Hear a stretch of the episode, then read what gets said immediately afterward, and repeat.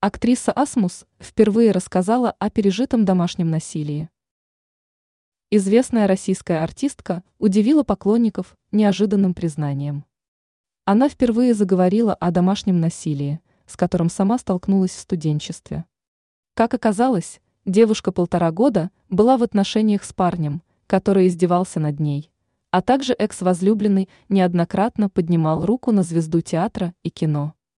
Об этом Асмус рассказала в программе «Прослушка». Выпуск доступен на YouTube. Актриса также назвала его жестоким маньяком-абьюзером.